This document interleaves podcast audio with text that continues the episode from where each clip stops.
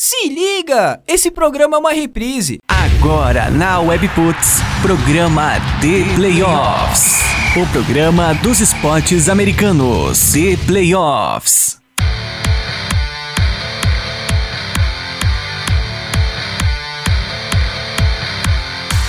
Webputs, uma rádio nada normal. Muito boa noite, meus queridos, minhas queridas. O The Playoffs está no ar. É, agora na sua temporada NBA, né? Analisando então a reta final, né? Os últimos jogos da temporada 2018-2019 da NBA, equipe The Playoffs apostos aqui num dia muito especial pro The Playoffs, né? Um dia muito especial, o Ricardo vai falar disso já já. Se não falar, eu vou obrigar ele a falar. Muito bem, The Playoffs na WP, a hashtag do Twitter para vocês participarem, mandarem mensagens e tudo mais lá pro FAQ The Playoffs na reta final do programa, onde a equipe de especialistas responde tua pergunta, faz uma análise do teu comentário e tudo mais, né? Hashtag The Playoffs na WP lá no Twitter ou também mandando tua mensagem pro 11 98383 0080. Esses são os canais para te participar ao vivo aqui com a gente durante a transmissão e gravação do programa The Playoffs na WP. Já aproveita e segue as redes da WP, não fica de fora não. Rádio Web Puts no Twitter, no Instagram, no Facebook e lá no YouTube, Web Puts TV. Muita coisa acontecendo, é muita coisa para pouco pique comandar, é muita coisa acontecendo no mundo WP. A gente informa vocês tudinho, tudinho nas redes da WP, inclusive das novidades as novidades que eu fico sabendo, né, Ricardo? Puta, que sacanagem, não me falou que o The Playoffs tá completando 5 anos de vida hoje. Muito boa noite, gente. Estamos ao vivo e parabéns The Playoffs. Olha aqui, ó. Parabéns da WP pra vocês. Opa, valeu, Pix. É, na verdade, assim, eu lembrei desse aniversário mais ou menos ontem, entendeu? Aí por isso, né, que aí a gente preparou algumas ações especiais nas redes sociais, nos próprios sites, a gente colocou lá um logo lembrando os cinco anos e para não passar batido, mas realmente completando aí então aniversário de vida do The Playoffs e quando a gente lançou o site também era na época das finais da NBA, ou eu não me engano, se eu não me engano o jogo 1 seria no mesmo dia ou no dia seguinte do lançamento, o jogo 1 das finais de 2014 que foi entre Miami Heat e San Antonio Spurs. Inclusive, é, a gente lançou no site hoje uma matéria que é lembrando como era o mundo naquele dia 4 de junho de 2014, o mundo dos esportes americanos. Então, por exemplo, o LeBron James ainda jogava no Miami Heat, depois disso ele já passou pelos Cavaliers, agora tá nos Lakers. Ah. E o San Antonio Spurs, por outro lado, era, é, era um time forte, mas que era visto como azarão naquela época, e o Kawhi Leonard estava naquele time dos Spurs, como um coadjuvante. Ninguém esperava que ele fosse brilhar tanto assim e acabou sendo o MVP daquelas finais. Então, fica a dica para que vocês confiram esse texto também, tá lá no theplayoffs.com.br. Lembrando várias coisas também de MLB, NHL e NFL, mas realmente cinco anos passaram e estamos aqui seguindo a vida com mais um programa do The Playoffs na Webputs. Eu sou o Ricardo Pilat e aqui estamos em temporada NBA, momento decisivo das, da NBA, dos playoffs com as finais entre Warriors e Raptors. Nesse dia aqui, no dia da gravação, já temos os Raptors e os Warriors com dois jogos, uma vitória para cada lado, com a série tendo feito esses dois jogos em Toronto. Agora a série muda para Oakland, para Califórnia, onde os Warriors jogam duas partidas em casa para tentar, quem sabe, abrir uma vantagem aí, consolidar a, a classificação, ou para quem torce por uma série bem longa, quem sabe uma vitória de, dos dois lados aí novamente para manter pelo menos a série viva por seis jogos. Hoje temos aqui o Guilherme Rodrigues, o Biscoito, que dessa vez não tem nenhum compromisso, nenhum show, nenhuma balada na NBA House, e o Pedro Moreira, o Tuca, que também está presente, assim como na semana passada. Começando então pelo baladeiro Guilherme Rodrigues, tudo Opa. certo? Tá feliz aí com as finais da NBA, com o nosso aniversário? Felicidade sempre, né, rapaz? Né? Tamo aí, mais, mais um programa, cinco anos de The Playoffs, mesma idade do, de um redator nosso, 00. Então, Victor, é. É, o menino, desde que ele nasceu, escreve no programa, no, no site. É, tamo, essas finais da NBA estão muito legais, né? Estão mais disputadas do que as pessoas imaginavam. E vamos ver o que vai acontecer daqui para frente. Muito bem, inclusive lá no nesse texto que a gente fez para o site, eu cito lá é, que o Zion Williamson também nasceu no ano 2000, assim como o 00. E, então ele tinha 14 anos na época que a gente lançou o site, agora ele tá aí com 19, cotado para ser a primeira escolha do draft. Para você ver a diferença, né, Biscoito? O 00 tá lá se embriagando no interior, é, né, fingindo que tá estudando, a mãe acha que ele tá estudando e o cara tá lá se drogando, enquanto o Zion Williamson tá aí pronto para receber um grande contrato e jogar na NBA. Pedro Moreira, tudo certo? Fala Ricardo, fala Biscoito, tudo certo, né? expectativas para jogos 4 e 5 aí das finais. Uh, eu entrei no site no começo, acho que eu entrei em agosto, né? Dois meses depois. 2014. Era tudo, era tudo mato. Era a gente tava mato. até relembrando, né? Tava, acho que quando eu entrei na NBA, acho que só tinha o Vini, o Daniel mesmo, que a gente tinha comentado, você, o Thiago e Tigas. É. Sendo que e eu participava de todas, né? É, de todas ao mesmo tempo. E acho que o Vini e Daniel depois já saíram, entrou, passou um mundaréu de gente. Hoje, acho que na NBA, além de nós três que escrevemos eventualmente, e, você, e o Biscoito tem mais 16 redatores, se eu não me engano. Então cresceu bastante nesses cinco anos e uma editoria que produz muito conteúdo aí ao longo dos anos. Muito conteúdo e muita audiência também. A principal audiência do site no momento é de NBA e também dos podcasts, né? Então estamos bombando com a temporada NBA aqui na Webputs. E já fica o convite para que você nos siga nos nossos canais de podcasts, no Spotify, no SoundCloud, no iTunes. Muita gente acaba ouvindo o programa porque encontrou no site ou está pesquisando em algum desses agregadores, mas esquece do mais importante, que é seguir a página, seguir o perfil do The Playoffs nesses canais, porque aí você recebe, da próxima vez você recebe uma notificação quando tiver um programa novo no ar no SoundCloud, no iTunes, Spotify, também no Google Podcast, que o pessoal está usando bastante. Então fica essa dica para que você nos siga por lá. E se pelo contrário você está nos ouvindo no futuro em um programa de podcast, é, fica a dica também para que você nos ouça ao vivo. Toda terça-feira às 21 horas estamos ao vivo aqui na Webputs e você acessando webputs.com.br você consegue ouvir o programa em tempo real, mandar perguntas, sugestões, comentários, assim como muita gente já está fazendo aqui nas redes sociais. É, para você participar, inclusive, você que está ao vivo, mande mensagem com a hashtag ThePlayoffs na WP ou direto para o arroba no Twitter, Facebook ou Instagram. Fica também o convite para que você se junte aos nossos grupos de NBA no WhatsApp, hein? Mandando mensagem para o 11 98383 0080. Deixa eu ver se eu falei certo. 11 98383 0080. Manda mensagem que você pode tanto entrar nesses grupos, como também mandar suas perguntas e comentários por lá no WhatsApp. Estamos monitorando aqui, já recebemos boas perguntas no WhatsApp e também nas redes sociais. Daqui a pouco, no quadro FAC de Playoffs, a gente manda essas perguntas pro pessoal aqui. Ué, o Ricardo, então tá, falar... Ricardo tá emocionado hoje, né? Eu tô vendo que tá gaguejando, tá emocionado e com a data. Ah, tô, tô aqui em lágrimas, né, rolando. Então tá, tá difícil conter emoção. Eu não tô que nem você, Pix, que tá tomando uma, né? Você falou pra Em comemoração e homenagem ao The Playoffs. É, eu fiquei pistola que vocês não me falaram que tinha 5 anos de vida do The Playoffs comemorando hoje. Eu fiquei pistola de você vou abrir uma cerveja. Só de raiva. Então tá bom, eu por enquanto tô na água mesmo. Mas vamos lá então falar do jogo, dos jogos, né? Da, do começo dessa série das finais da NBA. Pedro Moreira, o Tuca, eu queria que você começasse falando aí de, desses primeiros jogos aí, porque foram bem diferentes, né? No primeiro, os Raptors conseguiram se impor, venceram a partida com certa dominância até. E no segundo, com a gente viu aquele velho Golden State que no terceiro quarto arrasa os adversários se a diferença for pouca e que conseguiu se impor, principalmente no segundo tempo, para vencer a partida. O que você viu da série até aqui? É, Ricardo, bem, foi bem que você falou mesmo. É, do, dois, dois jogos bem diferentes, né? Toronto estreando em finais, é, abrindo a série em casa, é, provou do Golden State é, uma marcação mais, mais fechada no Kawhi, eu acho que em comparação com o jogo 2. E aí o Kawhi, jogador bastante inteligente para passar a bola nessas situações, conseguiu encontrar os seus companheiros que, em vantagem numérica, conseguiram matar as bolas, né? principalmente Pascal Siakam, que acertou 14 dos 17 arremessos de quadra dele, terminou com 32 pontos. E cara sem experiência de playoff nenhuma, novo, né? É, bastante jovem, tem uma performance dessa. Que a gente até não acreditava que iria se repetir no, no jogo 2, o que eventualmente aconteceu. E o Mark Gasol também no jogo 1, um, é, que também conseguiu 20 pontos, ajudou bastante. Então, só esses dois jogadores de garrafão contribuíram com 52 pontos. E acho que essa foi uma das grandes diferenças que, que a gente viu de, de um jogo para o outro, assim, em termos de, de, participação ofensiva dos jogadores do, do, do Raptors, né? No jogo 1 que eles ganharam, 52 pontos. No jogo 2, Siakam com 12, Gasol com 8, com 6. em apenas 18 pontos combinados. Né?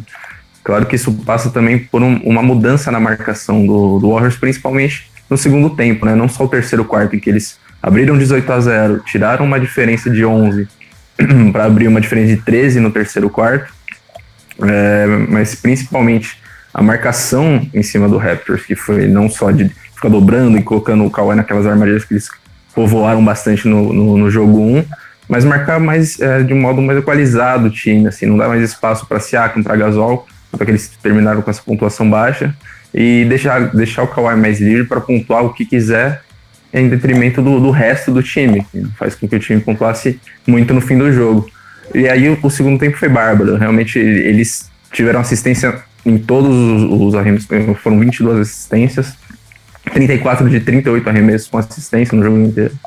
Então foi aquele velho Warriors, como você bem disse, né? Com corta-luz, é, muita movimentação fora da bola, intensa troca de passe, arremesso livre, bandeja fácil embaixo da cesta, um papel importante do Curry nesses, é, nesses bloqueios fora da bola, uma coisa que, o, que o Raptors ainda não, não, não soube lidar com marcar. E acho que principalmente é, a importância do Cousins nessa volta dele, jogando 28 minutos é, marcando bem o Gasol, passando bem como ele faz, é, é, quando, quando, os caras cortam é, em cima de bloqueios, é, achando fácil os jogadores para arremessos fáceis e atacando a cesta quando ele pôde. Então acho que passa muito pelo Cousins essa continuidade é, no jogo 3, se ele conseguir se manter saudável e manter essa, essa altivez que ele teve no jogo 2, eu acho que o Warriors tem grande chance de, de ter sucesso aí de novo no, no terceiro jogo.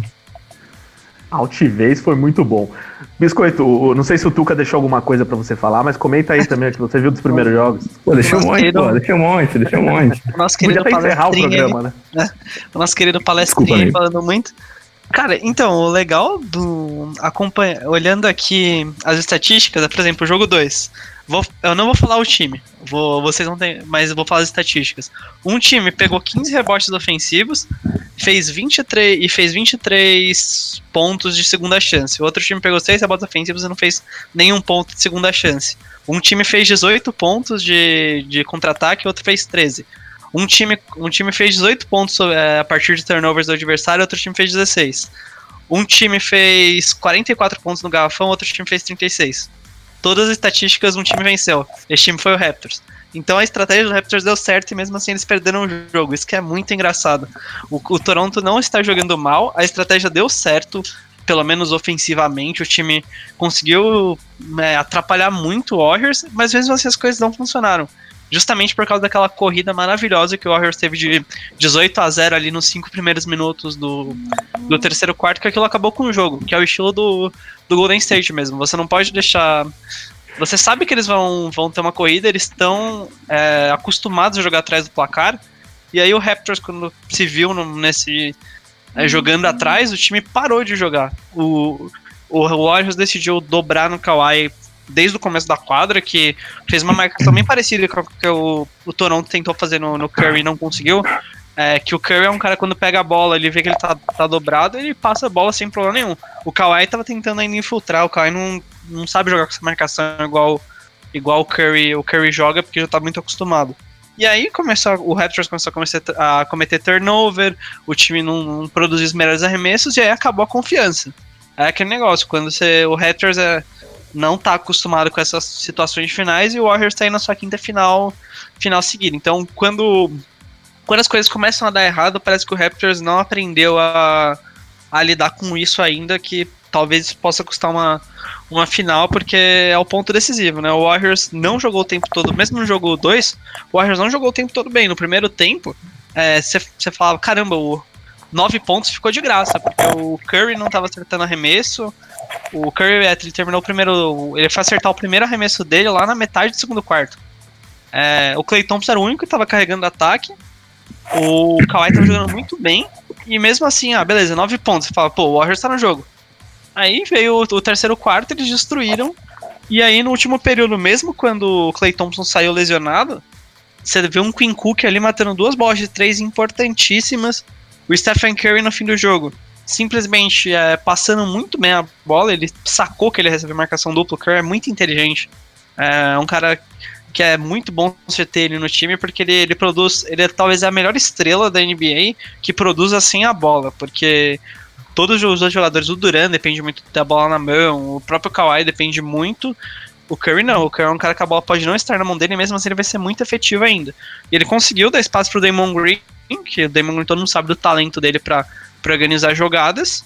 E aí os jogadores que os outros jogadores conseguiram pontuar muito bem, tipo, como por exemplo o Damon Green, que terminou a partida com 17 pontos, o Igodala, que fez só 5 pontos, mas conseguiu matar aquele arremesso na hora que precisava, e aí aquele ataque coletivo que a gente vê do. Por exemplo, o Andrew Bogut entrou no último quarto ali pra, pra jogar e o cara fez três ponte aéreas que não decolam, né? Porque o Bogut já tá naquela idade ali que o bicho não sai mais do chão, só dá aquele tapinha dele, mas mesmo assim o, o Warriors fez a defesa do Raptors se movimentar e aí conseguiu achar os espaços, que é o que, que é o time melhor faz. Então é.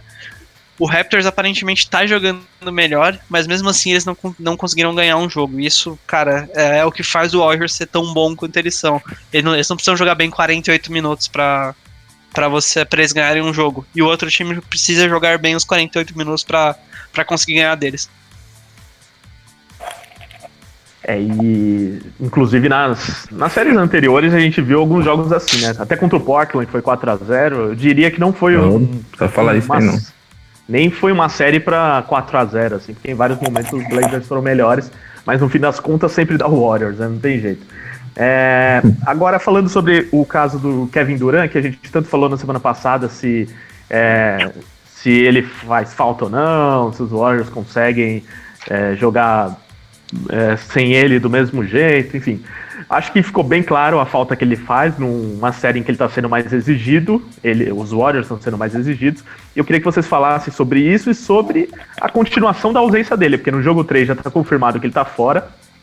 E no jogo 4 é o possível dia em que ele consegue voltar, mas é possível ainda, e eu diria que ele vai voltar. Se voltar no jogo 4, não vai voltar nas condições ideais, provavelmente não vai jogar todos os minutos que ele poderia. É, como que os Warriors estão se virando sem ele nessa série, na opinião de vocês? Tá, tá apresentando mesmo mais dificuldade? Cara, eu acho que. Assim, a gente primeiro precisa ver como o Duran vai voltar, isso é muito importante. É que o, o Duran é aquele cara que o. Ele recebe. Ele é um. Ele é bem diferente do estilo do resto do, do time, assim, o estilo dele. Ele é um cara que depende muito mais da bola na mão, é, precisa o jogo com ele fica mais lento, naturalmente, porque ele é o cara que vai ter. Mas ele é o cara da bola de segurança, então. Cara, quando ataque quebrada, tudo errado, você joga a bola na mão do Duran, ele vai arrumar uma cesta mesmo que tem o Kawhi Leonard lá com a mão na cara dele, ele vai arremessar e vai acertar. É, num, num jogo desse nível, que os times estão ganhando por poucos pontos, o Duran faz, faz muita falta. Em momentos decisivos assim, o Curry, o Curry se virou muito bem, mas é, é, não sei se isso vai ser suficiente para o pro Warriors de repente levar uma série uma série apenas jogando com isso, porque fatalmente o Raptors vai conseguir uma estratégia melhor para para essa marcação em cima do Curry. É, o ponto do Duran é que ele precisa voltar e entender que o time está, está jogando bem sem ele. Então, talvez ele tenha que ficar mais sem a bola, até porque ele vai estar mais sem ritmo. Então ele precisa aprender a se movimentar mais, que é uma coisa que ele não faz, não costuma fazer tanto assim. Que, por exemplo, o Damon, o Draymond Green, o próprio Cousins se movimentou bastante, tava, foi bem legal ele jogando. É, para conseguir pro Warriors conseguir achar, continuar achando esses espaços, porque é meio natural, assim, é uma coisa que não dá para falar. Ah, o Warriors é melhor sem o Duran, o Warriors é melhor com o Duran, e o Warriors joga melhor sem o Duran por, porque o time tá acostumado a isso, ou o Duran faz o time ficar pior, não sei. É, é, tipo, houve a galinha essa discussão, não dá pra, pra falar, mas o fato é que o Warriors é diferente sem o Duran, e talvez para esse estilo do Raptor seja melhor, porque é, não esse estilo sem o Duran, porque o Raptors não tem uma marcação específica para isso. Porque, por exemplo, uma marcação homem a homem, o Duran seria marcado talvez pelo Kyle Leonard. Aí daria um baita trabalho no Duran. Porque o Kyle Leonard é um dos caras que tem um biotipo ali muito parecido com o Duran. Tem o próprio Siakam, que também é um cara muito alto, muito largo que pode. Muito longo, na verdade, né? Que pode conseguir dificultar o trabalho do Duran. Então, eu acho que vai ser muito interessante ver como o, o, o Steve Kerr vai usar o, o Duran. Posso ser crucificado aqui, mas vou falar uma coisa. Acho que o Clay Thompson. Será ele faz. Ele, é, ele faz mais. No, no, eventual jogo, vamos supor que o Duran jogue e o, e o Clay Thompson não. Eu acho que dentro desse estilo, do próprio Warriors, o Clay Thompson faz mais falta, justamente porque ele é, um, é o cara que consegue pontuar sem tocar na bola. Ele é o melhor. ele é o melhor pontuador da NBA em, em pontos por toque na bola. Ele não precisa ter a bola para pontuar. E uma coisa que o Duran precisa. Então eu acho. E talvez para esse, pra esse estilo de série o Clay Thompson é possível que ele faça mais falta. Inclusive também pelo trabalho defensivo dele que tá marcando muito bem o Kyle Leonard. Ah, sem dúvida. Eu acho que se você perder um jogador o Durant, que tava fazendo mais de 30 pontos por partida, impacta de qualquer jeito. E passa por isso, né? É, a saída do Clay Thompson, que tá confirmada, e a gente não sabendo como o Durant pode voltar, se voltar, que eu tô achando que até o que a gente falou semana passada, né? Então, também aquele caso de jogo a jogo tem uma nova atualização que o próximo jogo eventualmente ele vai jogar e nunca se confirma e vai caminhando até o fim da série. Então, acho que se por o... exemplo, por exemplo, se no jogo 3 os Warriors ganham, fazem 2 a 1, eu acho bem difícil rola. que eles coloquem o Duran no jogo 4 assim, né? É, então acho que vai, vai bem nessa assim, jogo a jogo, mas eu acho que tá mais longe do Duran voltar do que realmente tá parecendo, pelo menos o que eu acho assim é, fisicamente. E o Cousins, por exemplo, voltou bem, como voltou bem é, do que em comparação com o que eu achava, assim, para recuperar um, uma lesão no tendão de Aquiles, assim, ah, até que tá um caminhão ali, né? Mas não, pô, mas ele fez umas coberturas, umas trocas, por exemplo, em cima do Norman Powell, por exemplo, em cima do Kyle Lowry é, ali. um pouco no Lowry ali interessante. Pô, que ele, é, que ele conseguiu, pô, é, uma cesta aqui seria fácil, sim. E ele conseguiu bloquear, não, não fazer o toco, mas é, é quebrar o ataque inteiro, né? Então, é bem isso que o Biscotti falou. Acho que o, o Thompson faz essa falta no, no Warriors por causa do estilo que o time está acostumado agora, assim, com Duran há algum tempo e que faz o efeito. O, jogo com Duran é totalmente diferente, não é questão de ser melhor ou pior, é só, só diferente. Assim, acho que tem qualidades altas de qualquer jeito. Eu acho que o, o ponto é como o Duran voltará. E aí ele pesa de, um, de uma maneira absurda, tanto defensivamente como ofensivamente. É um cara mais pro Kawhi marcar, é um cara mais para marcar o Kawhi. É, na verdade, o Kawhi na verdade, é, limitaria o Duran, mas não, não chega a, a limitá-lo de uma maneira, porque o Duran é muito mais alto, muito maior, é, consegue produzir ofensivamente em cima de qualquer um. Então passa mais por como o Duran vai voltar do que se ele vai voltar ou não. Então, é, sem Duran, sem Thompson, realmente o, o Warriors ainda provou que consegue muito bem levar as coisas, né? O, o Curry nesse último jogo ele teve um percentual de utilização dele mais baixo do, dos últimos jogos da, dessas séries, né? É, até porque ele estava doente, né? Tava com febre e tal. O Draymond Green levando bastante, o Clay quando estava em quadra, em quadra também levando bastante a bola é, na transição. É, eu acho que vai continuar assim, né? Com o Curry fazendo esse ótimo trabalho fora da bola que ele faz, com os bloqueios para infiltrações de, de terceiros, como o Sean Livingston infiltrou por trás dele e fez bandeja fácil, o Draymond Green infiltrou em corta-luz dele fora da bola e fez bandeja fácil também. Então, é, eu acho que Curry e Draymond Green já faz uma dupla muito eficiente que, que pode ganhar do Raptors mesmo sem Thompson, com Godala baleado e mesmo sem Durant. Então, o, o papel do Raptors realmente é muito difícil nessa série. Já que vocês falaram bastante do Kawhi, tem muita gente falando que ele tá devendo na série, apesar dos números expressivos. No, nos números parece expressivo, por exemplo, no último jogo, 34 pontos. Mas 16 pontos de lances livres, um aproveitamento baixo no, nos arremessos de quadra. É, no primeiro jogo tinha sido ainda pior, né? Mas os, os Raptors conseguiram ganhar mesmo assim, né? O Siakam, por exemplo, acabou assumindo o protagonismo. Então, assim, quando o cara faz o que o, o Kawhi fez durante a série, as últimas séries, ele sempre vai cobrar ainda mais dele. É, ele tá devendo, os Warriors que estão atrapalhando muito o desempenho dele. Enfim, como que vocês veem a situação do Kawhi? Cara, eu não acho que ele esteja devendo, devendo não. Ele tá jogando tá jogando o que se espera dele. É uma final, então, cara, em final todo mundo arremessa pior do que costuma arremessar, porque assim, é, as defesas ficam menos, menos com vergonha, né? Por exemplo, você. O, o, por exemplo, o Ibaka. É um cara que você sabe que ele chuta de três. Mas, meu, você vai, você vai preferir dobrar no Kawhi ou deixar o Ibaka chutar livre de três? Pode chutar quando você quiser, Ibaka. O Warriors não tem vergonha de fazer isso.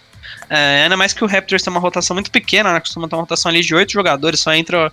Costuma entrar o Van Vliet, o Ibaka e o Powell.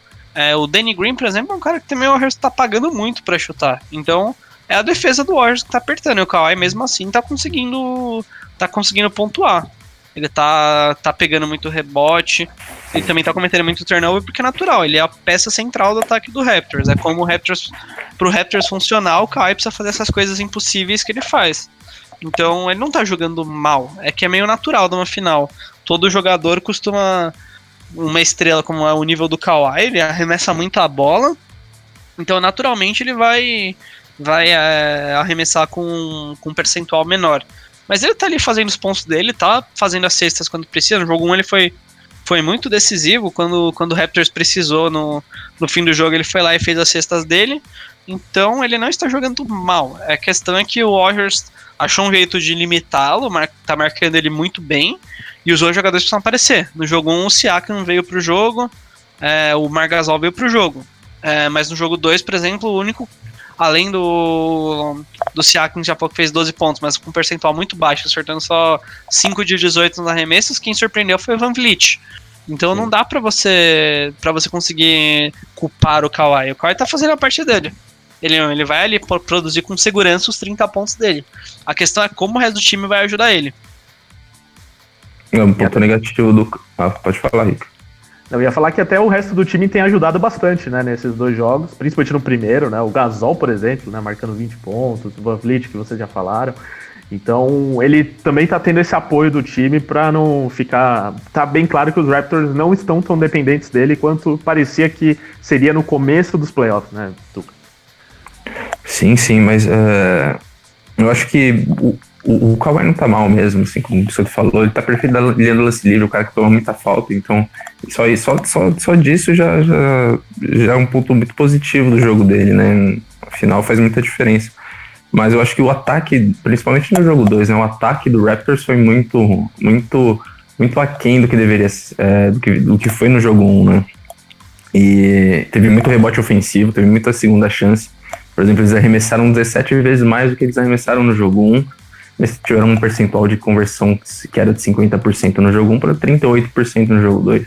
E muito disso devido à mal, má pontaria mesmo, né? Tiveram diversos uh, arremessos de três livre, uh, do, de, oriundo de, de rebote ofensivo. Uh, e muito isso que o Biscoito falou, pagando para ver mesmo arremessadores que até acertam em, em, condições normais, mas que no final você prefere pagar para ver, como o próprio Ibaka que o Biscoito falou. Mas um ponto negativo que eu destacaria do Kawhi, tá difícil falar, mas acho que a defesa no jogo 2 dele tá um pouco. ficou um pouco apática, vamos dizer assim. É, tanto em coberturas, ajudas, é, como em transição defensiva. É, muito lento também, é, ofensivamente para sair de dobras, é, também com reflexos diferentes do que ele vinha apresentando. Não sei se isso tem a ver com, com, com as dores que ele tem no joelho, no, no quadríceps da, é, da perna. Uh, não sei se isso está tá prejudicando um pouco a defesa dele, que a gente sabe que tem um nível maior do que ele apresentou nesse jogo 2. Uh, ah, esse eu acho que é o único ponto negativo que eu, que eu destacaria, porque ofensivamente eu acho que ele está bem. O que está mal mesmo é o resto, né, o conjunto uh, que deveriam muito ajudar ele para o Raptors ter um sucesso, que se não vier, realmente não, não tem muita chance. Se depender só dele e o resto não produzir, porque tirando o Van Vliet, que nos dois jogos foi bem, o resto ou teve um jogo um bom ou não teve nenhum jogo bom até agora, né? Principalmente o Kyle Lowry, que teve problema com falta muito cedo e acabou excluído. É um cara que precisa crescer, que no jogo 1 até foi bem, mas no jogo 2 voltou a ser aquele velho Lowry que, que estamos acostumados. Hein? É, o apoio foi mais no jogo 1 mesmo. É, inclusive, endossando o que você disse sobre o ataque dos Raptors não ter funcionado tão bem no segundo jogo, os Warriors marcaram a mesma pontuação nos dois jogos, né? 109 pontos nos dois jogos. Só que em um os Raptors Sim. fizeram 118 e no outro 104. Então, essa diferença de 14 pontos é, é, fez também a diferença no placar. É, eu acho que o que essa série vem mostrando aqui, e assim, já deixando claro para quem duvidava e de quem já, quem gosta de colocar os Warriors sempre como total favoritos e que vão uh, varrer todo mundo, é que existe brechas para os Raptors ganharem. Não é, não, para vocês já ficou claro assim que se os Raptors ganharem não vai ser uma zebra histórica, assim que é algo possível, principalmente porque os Warriors estão desfalcados, estão com problemas de lesões.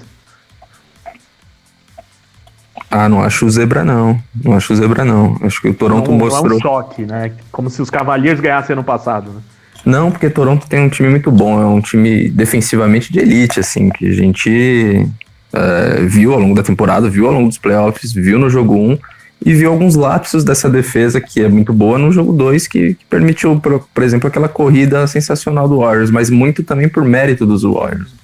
Então eu acho que o time é construído, tem um banco muito bom também, que também é, o Norman Powell, por exemplo, é um cara que pode produzir mais, é, o Van Vliet está produzindo bem, mas que tem um quinteto titular muito forte defensivamente, com o Siakam, com o Gasol, com o Kawhi, é, o Danny Green, quando consegue desempenhar um jogo decente, que até ele vem fazendo, já esteve bem pior do que ele tá, na verdade, acertou algumas bolas nessa série. Eu acho que é muito diferente daquele, daquele Cleveland de, que foi varrido nas finais pelo Warriors, que não teve uma chance muito ali eventual no aquele jogo 1 que o J.R. Smith simplesmente não, não quis tentar ganhar o jogo. Mas o Toronto tem chance de ganhar qualquer jogo nessa série, assim, a meu ver. E teve chance nesses dois jogos, né? No primeiro tempo do jogo 1 abriu 12 pontos, aquele jogo de meia quadra que eles gostam, mas aí sofreu aquela, aqueles lapsos defensivamente, tomou a virada, é, mas muito por mérito do, do, do Warriors. Então, é, os jogos todos vão sendo uma diferença pequena, né? Como a gente já observou e já comentou antes da, da série começar. E jogo a jogo, eu acho que o Raptors tem condição de conseguir manter uma vantagem que eles eventualmente construam no primeiro tempo, que é onde os times conseguem construir vantagens contra o Warriors, e manter como mantiveram no, no, no primeiro jogo e não conseguiram no segundo. Então acho que jogo a jogo, ainda dependendo dessas lesões, esses casos de lesões do Warriors, eles podem muito bem surpreender. Eu não julgo como zebra se o Raptors ganhar, mas eu acho que eu ficaria um pouco surpreso preso, porque somente porque o o Clay Thompson aparentemente, se ele perder, ele só vai perder o jogo 3, o jogo 4 ele tá de volta e o Duran também volta. Então imaginar que o Raptors possa ganhar aí dois jogos com Duran e Clay Thompson, eu acho meio improvável que o Raptors consiga isso.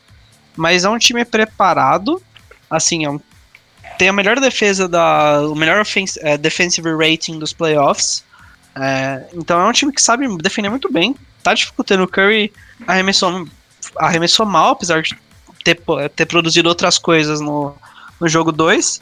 Eles, como eu já falei no começo do programa, as estatísticas, eles jogaram direitinho, cara. O problema foi aquele, aquele lapso do terceiro quarto. Que é o que não pode acontecer contra um time contra o Warriors. Você não pode dar, dar chance do Warriors reagir. Eu acho que o Raptors ainda não tá preparado para isso. Não aprendeu ainda como. Não tem ainda cancha, né, pra jogar uma final. Assim, apesar de parecer meio, sei lá, meio um discurso meio subjetivo, né? De os, é. os caras não estão jogando final direito e tal, mas deu para perceber em alguns momentos que falta um pouquinho de experiência. Ele, o Siakam deu uma apavorada, jogou muito bem o jogo 1, mas deu uma coisinha errada no jogo 2, o cara já não conseguiu produzir. O Mark Gasol não tá conseguindo. Conseguiu jogar um jogo bem, também não jogou outro jogo bem. Então acho que falta consistência. Pro Warriors não, você vê os caras, o Draymond Green, que na temporada regular foi mal pro, pros padrões dele, chegou nos playoffs, o cara sabe exatamente o que ele tem que fazer. Ele cons consegue liderar o ataque dos Warriors. O Cousins, que veio de lesão, mesmo que não tenha feito parte desse time que chegou em quatro finais agora chegou na quinta com ele, ele, pelo esquema do Warriors, está muito bem azeitado, ele conseguiu entrar e fazer, fazer o que ele sabe. Então acho que isso que o rap, falta um pouquinho no Raptors. Às vezes o time deu uma quebradinha ali e perdeu o segundo jogo. E no primeiro jogo deu tudo certo a todo momento e mesmo assim ganhou só por 9. Porque o primeiro jogo, se você assistiu, a impressão fica, caramba, o Raptor jogou muito melhor. E realmente jogou muito melhor, mas ganhou só por 9.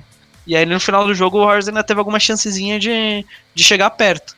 Então é essa a questão. É, tudo precisa dar certo pro Raptors para eles ganharem. Então acho que é, não vai ser zebra se eles ganharem, eles têm um time qualificado para isso. Só que eles precisam que tudo dê certo. Então é meio difícil imaginar que em agora mais três, três partidas que eles precisam ganhar vai dar três coisas certas. As coisas vão dar certas sempre, né? Então é meio difícil acreditar nisso, mas não é uma zebra. Bom, é, e é, isso eu concordo plenamente em relação à falta de experiência do time em si, apesar de alguns jogadores individualmente terem experiência, caso do Kawhi e do Danny Green, por exemplo, que já são campeões da NBA mas é diferente quando o conjunto todo né, já sabe o que fazer em qualquer situação e que qualquer diferença no placar não, não assusta nenhum deles, né? Enquanto os Raptors sentiram isso no último jogo. É, para fechar, eu queria que vocês falassem o que esperar da sequência da série agora em Oakland, começando já pelo jogo 3, o que de diferente as equipes devem fazer, na opinião de vocês, e, e também já uma projeção em relação à, série, quanto que vai durar essa série para vocês. Então, Biscoito, começa por você aí sobre isso e depois o Tuca. Cara, primeiro a gente tem que colocar uns condicionantes ali, né? If Clay Thompson né? joga, então Igual. then Warriors win. É mais ou menos assim.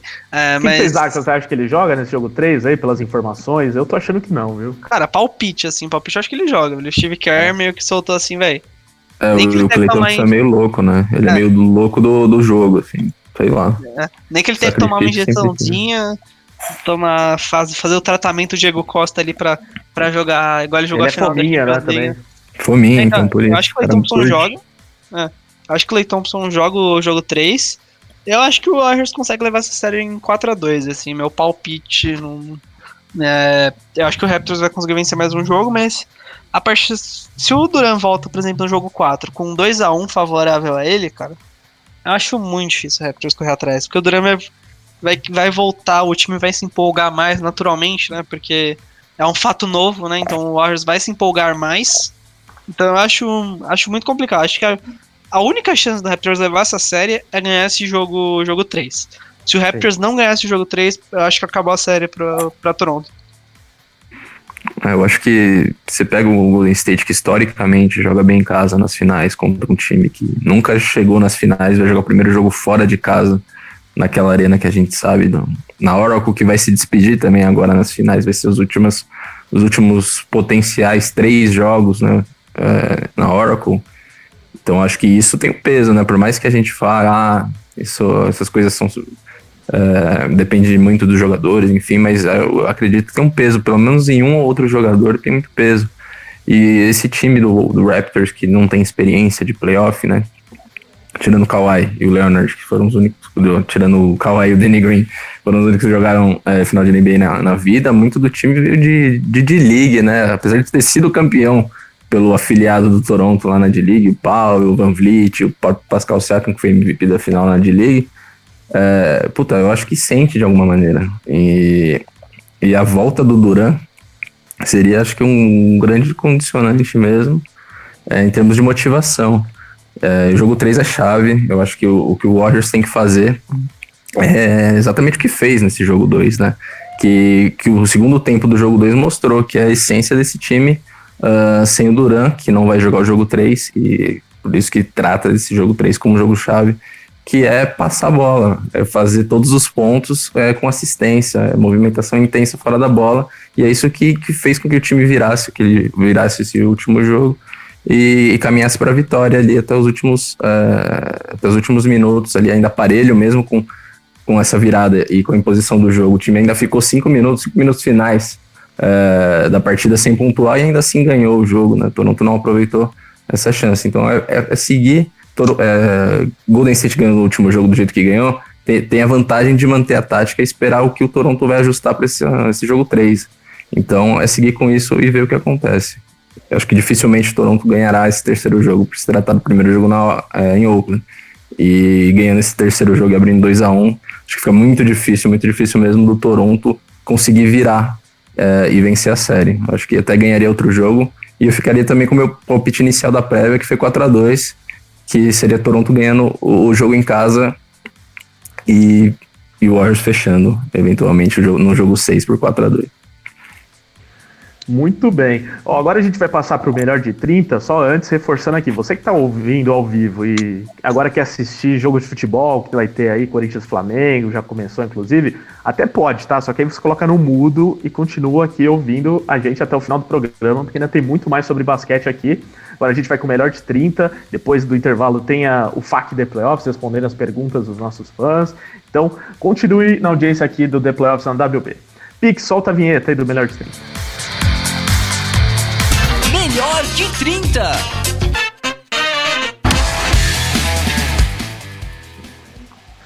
Muito bem, melhor de 30, você que está ouvindo pela primeira vez, é bem simples. A gente faz três perguntas aqui para os nossos comentaristas e eles têm até 30 segundos para responder a pergunta. Caso contrário, leva uma buzina. E esse é o objetivo do quadro, que eles levem buzina. Assim, basicamente, as respostas são apenas ilustrativas, mas são importantes também. Então vamos lá, começando aqui, para aproveitar em bala ainda do assunto de Warriors e tal, Biscoito, o Clay Thompson, no, nas últimas semanas, ele ficou um pouco chateado quando saiu aí a eleição do All-NBA Team, né, o time, a seleção da temporada, né, que é dividida em três, seleção 1, que são os melhores, a 2, que é tipo os reservas, e a 3, que é o reserva do reserva. Mas ele não entrou em nenhuma dessas e além disso ele perdeu a, com isso, por uma questão contratual, a chance de ganhar um contrato 30 milhões de dólares maior na próxima temporada, ele que vai ser free agent. Você acha que pelos nomes envolvidos lá no All NBA Team, ele deveria ter sido inserido em algum dos três times? A, a reclamação dele é justa? Sim, cara. Meu, meu Clay Thompson é, é, meu, é, meu jogador, é um dos meus jogadores favoritos da NBA. Eu acho que ele, ele deveria estar na seleção, até porque ele produz muito bem dos dois lados da quadra, cara. Então ele é, deve ser um dos melhores two-way players aí que, que tem na NBA. E obviamente ele ficou meio puto porque perder 30 milhões de dólares não é muito legal, né? Mas mantendo aquela esperança de torcedor do Lakers, tomara que isso ajude ele a, a mudar de time, né? E pro meu Leicão ali, porque agora o Lakers pode oferecer um contrato melhor.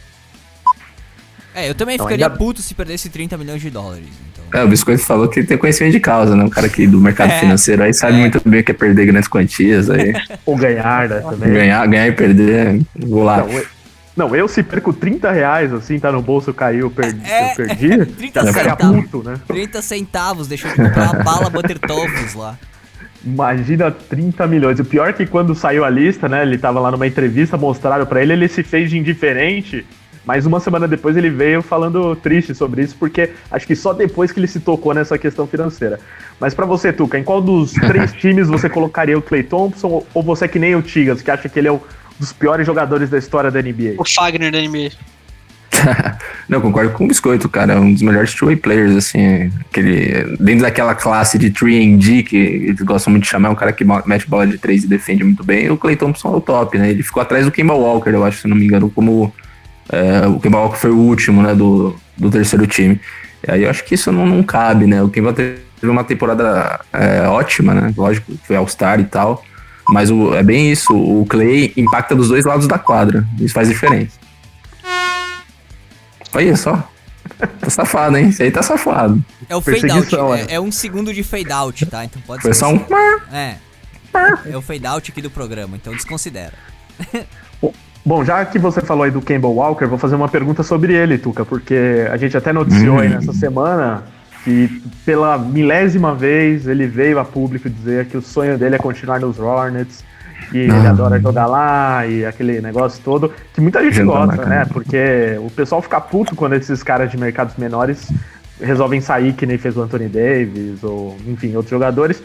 E ele não, ele tava dizendo que quer ficar lá, que é difícil um jogador passar a carreira toda lá em quer continuar. Ele tá certo, na sua opinião, em querer construir essa carreira? Você é mais a favor dos jogadores que pensam mais em vencer, em buscar um lugar onde ele tem a oportunidade de ganhar? Cara, é, claro que isso é muito pessoal, mas acho que tendo numa franquia que tem o Michael Jordan por trás é, é diferente, acho, de ter um mercado menor e ter um Zé Mané ali por trás. Então acho que é justo o Campbell, eu entendo muito ele, acho que construir uma carreira dentro de uma franquia, fazer história dentro da franquia é muito válido, mas pessoalmente é, eu acho que eu, sou mais para os caras competitivos que querem ganhar, não que se juntar a um time de estrelas, já um time que te eliminou na, no playoff anterior, é, acho válido, mas acho válido melhor.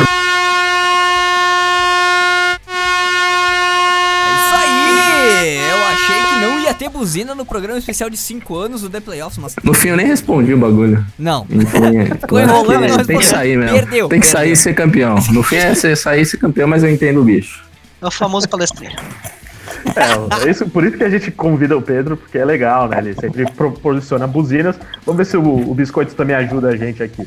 E aí, Biscoito, Campbell Walker deveria sair e ir para um lugar onde ele pode ser campeão? Cara, primeiro que é muito pessoal do cara, né? Ele que tá jogando lá, ele sabe que ele, que ele pensa melhor, mas financeiramente... Não, mas você tem que fingir que você é o Kemba, né, meu? Oh, deixa eu falar aqui, não tira meu tempo, palestrinho. tá passando então, 20 segundos. Te dei mais 10 é... segundos. É, então acho que, cara, ele, ele deve ficar no Hornets principalmente pelo fator financeiro, né? Muita é, grana no contrato máximo dele. O Super Max que ele pode ganhar. Nossa, respondeu aí em 10 segundos, mas tudo bem, vai, contando toda a demora aí da resposta. É, Realmente, o, o Kemba aconteceu exatamente o oposto do, do Clay Thompson. Como ele conseguiu entrar na, na seleção da NBA, ele vai ter direito aí ao super máximo. 35% do teto salarial da NBA, do time vai para ele. Exatamente. E, e, isso se ele ficar nos Hornets, né? Se ele sair, aí não, não tem a mesma mamata. E só para completar do All NBA Team, no, entre os armadores, só pra gente ver assim, o cenário pro Clay Thompson e pro Kemba, no primeiro time, James Harden e Stephen Curry, acho que ninguém vai discordar. No segundo time ficaram Damian Lillard e Kyrie Irving, que esse daqui eu discordo bastante de estar no segundo time. É, no terceiro, Russell Westbrook e Kemba Walker. Eu acho que entre esses quatro aqui daria para fazer uma mistura do segundo e terceiro time e talvez colocar o Clay tirando um deles aqui. Eu não, não gostei da, do Irving nessa temporada, eu tiraria ele, mas é, isso fica para outro dia. Porque ainda tem, tem Bradley Bill, né? Brad, Bradley Bill sobrou também. Pô, ah, mas aí, Bill, pô, né? jogou no, no Wizards, né, irmão? Aí, pô. não, pô, o cara jogou no Hornets, mano, tá louco, nem compara, né? Emmanuel Mujay também, né? Não foi. Ah, esse aí sobrou também. Lonzo Ball, não sei nem, quem, infelizmente. sei nem quem é, mas beleza. CJ, o CJ McCollum merecia também, né, Tuca? CJ de playoff, com certeza. Última pergunta aqui do melhor de 30 antes do intervalo. Sobre o Houston Rockets, a gente até falou de assuntos semelhantes aqui nas últimas semanas, mas focado numa notícia que saiu na semana passada, que é de que os, os Hornets, os Hornets não, os Rockets, o Houston Rockets está pensando em reformular o time e que todo mundo seria negociável, menos o James Harden. Até depois o, alguns dirigentes lá desmentiram, mas eu não, não senti tanta firmeza assim nesse, nessa, nessas declarações. Então, principalmente pensando no Chris Paul, que é, foi o alvo principal dessa, dessa conversa. Para você, Biscoito, Chris Paul, se os Rockets tiverem possibilidade de trocar, porque é difícil, tem um contrato pesado e tal, eles deveriam trocar o Chris Paul? Troca de olhos fechados. É, o contrato dele é muito ruim, o contrato deixa toda a flexibilidade do, do time. Se você conseguir. E percebemos que pelo papel do Harden, o Chris Paul não precisa jogar tanto. Então, pra ter um cara que faz o que o Chris Paul tá fazendo hoje pagando isso, não vale a pena. Então o Rockets tem muito. Pode achar um cara que pague muito menos e faça as mesmas coisas dentro do esquema do, do time. Então eu acho que troca o Chris Paul sem problemas.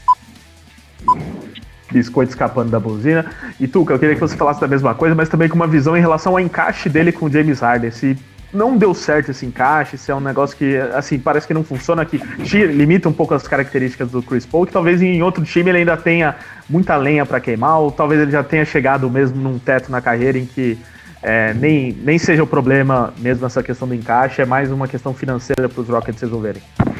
Eu acho que é uma conjuntura mesmo, assim. O Chris Paul já não é mais o mesmo de antigamente. Dentro desse esquema do Mike D'Antoni para jogar junto com o Harden, realmente é, chegou num ponto que já não tá dando mais. Esse contrato dele, realmente, se o, o Rockets conseguir trocar, cara, quase que qualquer coisa, assim, um pouco bem até abaixo do nível do Chris Paul mesmo, assim, com certeza tem que trocar. Acho que eu manteria além do Harden só o Capela que tem um bom contrato pro que ele faz também dentro do Houston. De resto, eu mandaria tudo pro saco, inclusive o Chris Paul. Mandaria pro saco, Chris Paul. Que situação, hein, Chris Paul? Então chegamos ao fim do primeiro bloco aqui do programa 92 do The Playoffs na WP. Na volta tem o FAQ The Playoffs para fechar o programa com as, as perguntas do nosso público.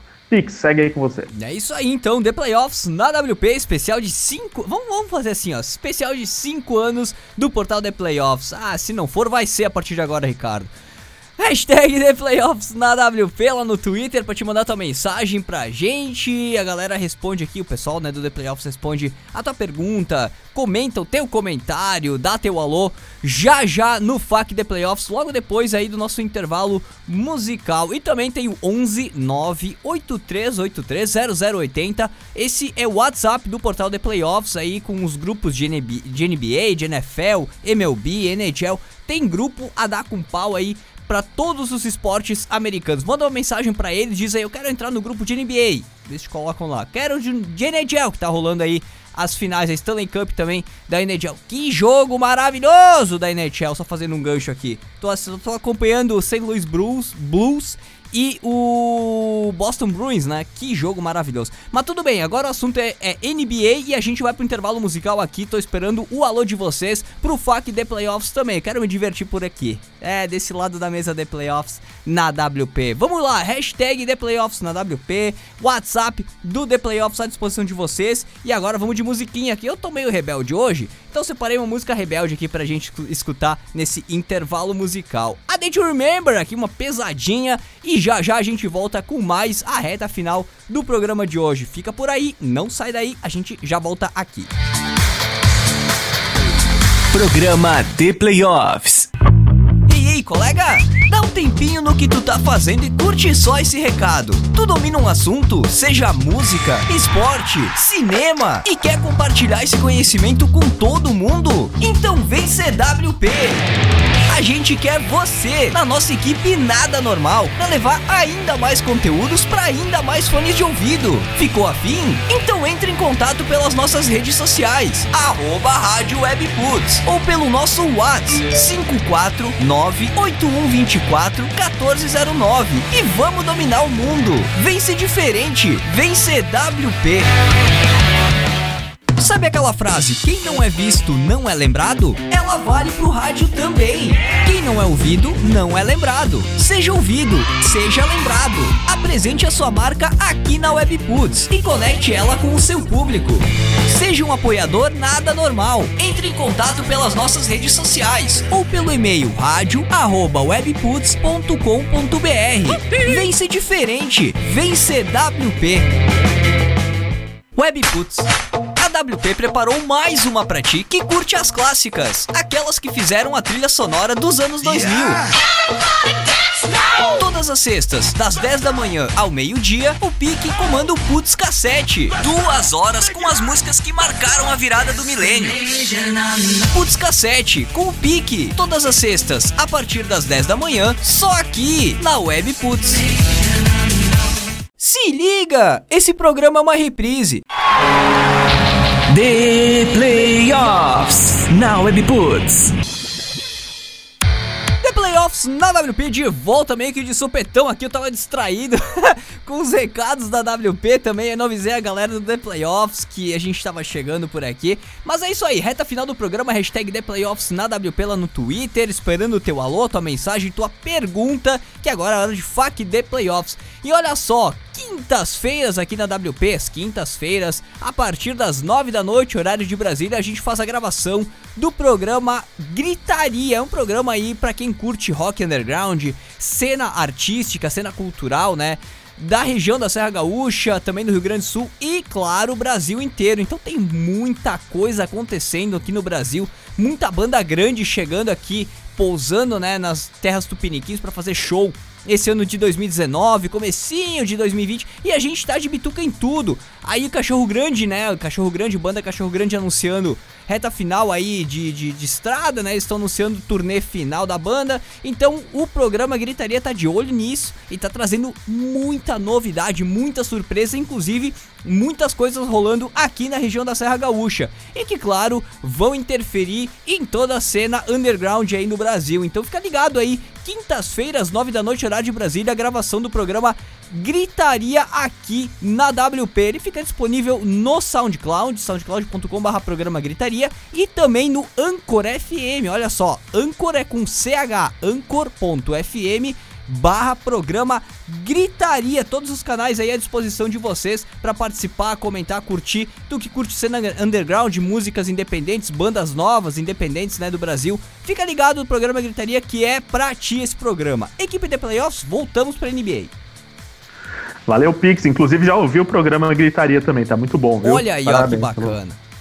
Recomendo para todos aqui na Webputs, pra, no Valeu. The Playoffs na Webputs, para que ouçam também, principalmente para quem curte música, vai ser bem legal.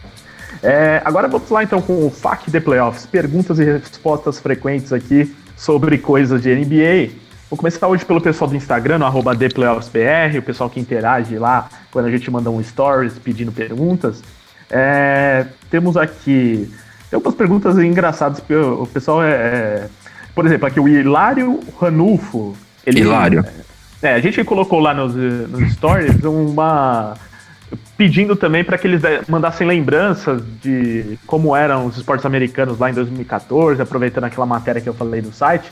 E aí eu acho que esse daqui errou o post no stories, ele colocou aqui título dos Mavericks em 2011. Então não é uma pergunta, né? Ele tá lembrando, né, como foi legal aquele título. Foi muito legal, né, Tuca? Você que já era vivo naquela época. Já, já tinha nascido, já. É, foi, pô, aquela redenção, né, do Mavericks pra cima do Heat, né, depois do, do Wade ter comido aquela série em 2006 e ter ganhado. Primeiro ano é, do LeBron de volta, né? No, de exato, volta, Jason... Sim, veio o Novitsky MVP das finais campeão, veio Jason Kidd jogando bem, Jason Terry, então foi um time, era bem legal de ver, tanto quanto azarão, né, ganhando daquele Miami Heat que tá todo mundo como super time, né, mas foi bom ver, foi bom ver o Dallas ganhando, foi muito bom. Muito bem. O Júlio Coneglian pergunta aqui: o Varejão ganhou ou não aquele anel simbólico de campeão da NBA? Só pergunta fácil, assim. Vocês lembram dessa Nossa. aqui? Cara, eles tinham direito. Eu que aceitado, mas... né? Eu acho é, que eu Acho que ele tinha aceitado. É, é, porque ele, pra quem não lembra, ele, ele era dos Cavaliers, ele foi trocado pros Warriors e. O Cavaliers naquele... ganhou o título naquele ano os Cavaleiros ganharam. Então parece que a zica mesmo era o, o, Varejão, né? Porque jogou nos dois times e acabou, terminou a temporada no vice-campeão, sendo que os Warriors só perderam aquela final nos últimos Ô, Ricardo, anos. Quando sobrar um tempinho, eu tenho uma. Se sobrar um tempinho, eu tenho uma pergunta para fazer a respeito de, de NBA e jogadores brasileiros da NBA. Mas segue o baile aí, se sobrar um tempinho, pode me pedir que eu tenho uma pergunta para te fazer. Coloco. Ó, é, eu vou fazer mais uma que tem ligação com isso, depois você pode emendar a sua. Beleza. É, o, o Isdeias no Instagram também ele pergunta: quais maneiras, fora o draft, um brasileiro tem de entrar na NBA? É, Ser contratado. É, basicamente. Tipo assim, é, explicando aqui, é, tem 60, 60 jogadores são escolhidos por ano na, na NBA. Jogadores que têm até 24 anos, se eu não me engano. É, eles, draft, podem, né? eles podem ser escolhidos no draft. A partir desse momento, é, qualquer jogador que não tenha sido escolhido esteja nessas condições, ele pode ser contratado. Então, sei lá, eles podem ver o Lucas Dias jogar aqui na final, pode convidar ele para ir treinar com algum time, pode convidar ele para ir treinar e de repente, ah, vamos oferecer um contrato não garantido para ele. Isso pode acontecer. Então, é, o cara pode ser convocado a qualquer momento. Ele pode ser convidado para ir para a NBA a qualquer momento. Então, é, ou ele entra pelo draft, ou ele entra sendo contratado porque um time. O Marcelinho Huertas foi assim, por exemplo, no Lakers. É, tem o Marcelinho, 20, caras é. mais velhos, né? Marcelinho Huertas é, jogou muito bem na Europa, foi campeão da Euroliga, jogou muito bem no Barcelona. Aí o Lakers decidiu contratar ele. Aí ele veio, ele veio como free agent. Aí ele assinou, ele, ele podia assinar um contrato de qualquer valor. O Lakers assinou um contrato, acho que foi um contrato mínimo com ele. E ele jogou duas temporadas lá no, no Lakers. Então, o brasileiro pode chegar ou sendo draftado, como foi Bruno Caboclo, Raulzinho recentemente, ou pode ser pode ser pode ser contratado por fora. Essas são as duas formas de um jogador entrar na NBA. Uma aula de Guilherme Rodrigues aqui para você, arroba Isdeias. Então faz sua pergunta, Pix, porque a gente aproveita o gancho. Vamos lá então. É... Quantos jogadores brasileiros jogaram ou uh, foram, foram chamados, convocados, convidados para jogar na NBA? Eu sei que o Oscar foi convidado e, e rejeitou o convite, mas eu desconheço de outros jogadores que foram convidados ou convocados para jogar NBA e não foram. Vocês têm esse número? Vocês têm esses dados aí? de cabeça não tenho, cara. É, é difícil saber. É difícil. Tem jogadores que são escolhidos e, não, e acabam não participando, por exemplo o Paulão Prestes. Ele foi escolhido pelo Minnesota Timberwolves, mas ele acabou não, não assinando contrato. É, o Marquinhos, por exemplo, jogou pouco na NBA. É, e aí, Alex, Alex, né? é, Alex jogou pouco. É meio difícil, de cabeça, de cabeça não dá pra saber. Ah, até recentemente na NBA House teve uma homenagem ao Rolando, que foi o primeiro brasileiro efetivamente é. ser draftado, que foi em 88 no Portland, né, inclusive meu time. Mas também não teve muito sucesso, jogou poucos jogos, mas a história dos brasileiros é bem curta e me, bem melhor recentemente, mas, com esses caras que ainda estão jogando a geração, lá. A geração que foi boa foi essa, os quatro principais jogadores, né, foram o Thiago Splitter, o Leandrinho, o Nenê e o Varejão. Esses são jogadores sim, que tiveram sim. uma boa história na liga. Leandrinho ganhou prêmio individual, Nenê e Varejão foram muito cotados para serem All-Stars e foram tipo, peças muito importantes de time. O Thiago Splitter foi o primeiro campeão essa geração foi a melhor, melhor geração de jogadores brasileiros na, na NBA. Os outros os que estão agora ainda não estão mostrando que podem fazer o que já fizeram e antes também não tinha nenhum grande jogador.